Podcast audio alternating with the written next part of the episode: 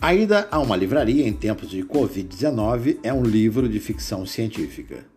Uma espécie de pistola alienígena é colocada em nossa testa. 36 graus a temperatura. Um quadro com ímãs registram quantas pessoas estão dentro da livraria. Piso num pedal e álcool gel cai em abundância sobre minhas mãos.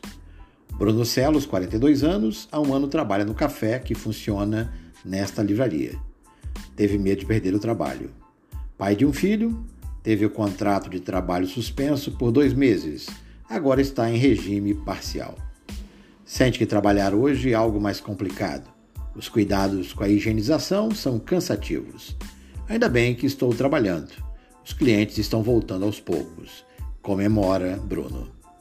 O café teve suas mesas reduzidas à metade, separadas uma das outras por um aviso de mesa interditada. A livraria parece igual a que eu visitava antes da pandemia, mas não é. Tornou-se um lugar bem diferente. Um cenário de história de Isaac Asimov. Tomo meu café e torço que o final dessa história seja feliz. Enquanto isso, todo cuidado é pouco. Amo os livros.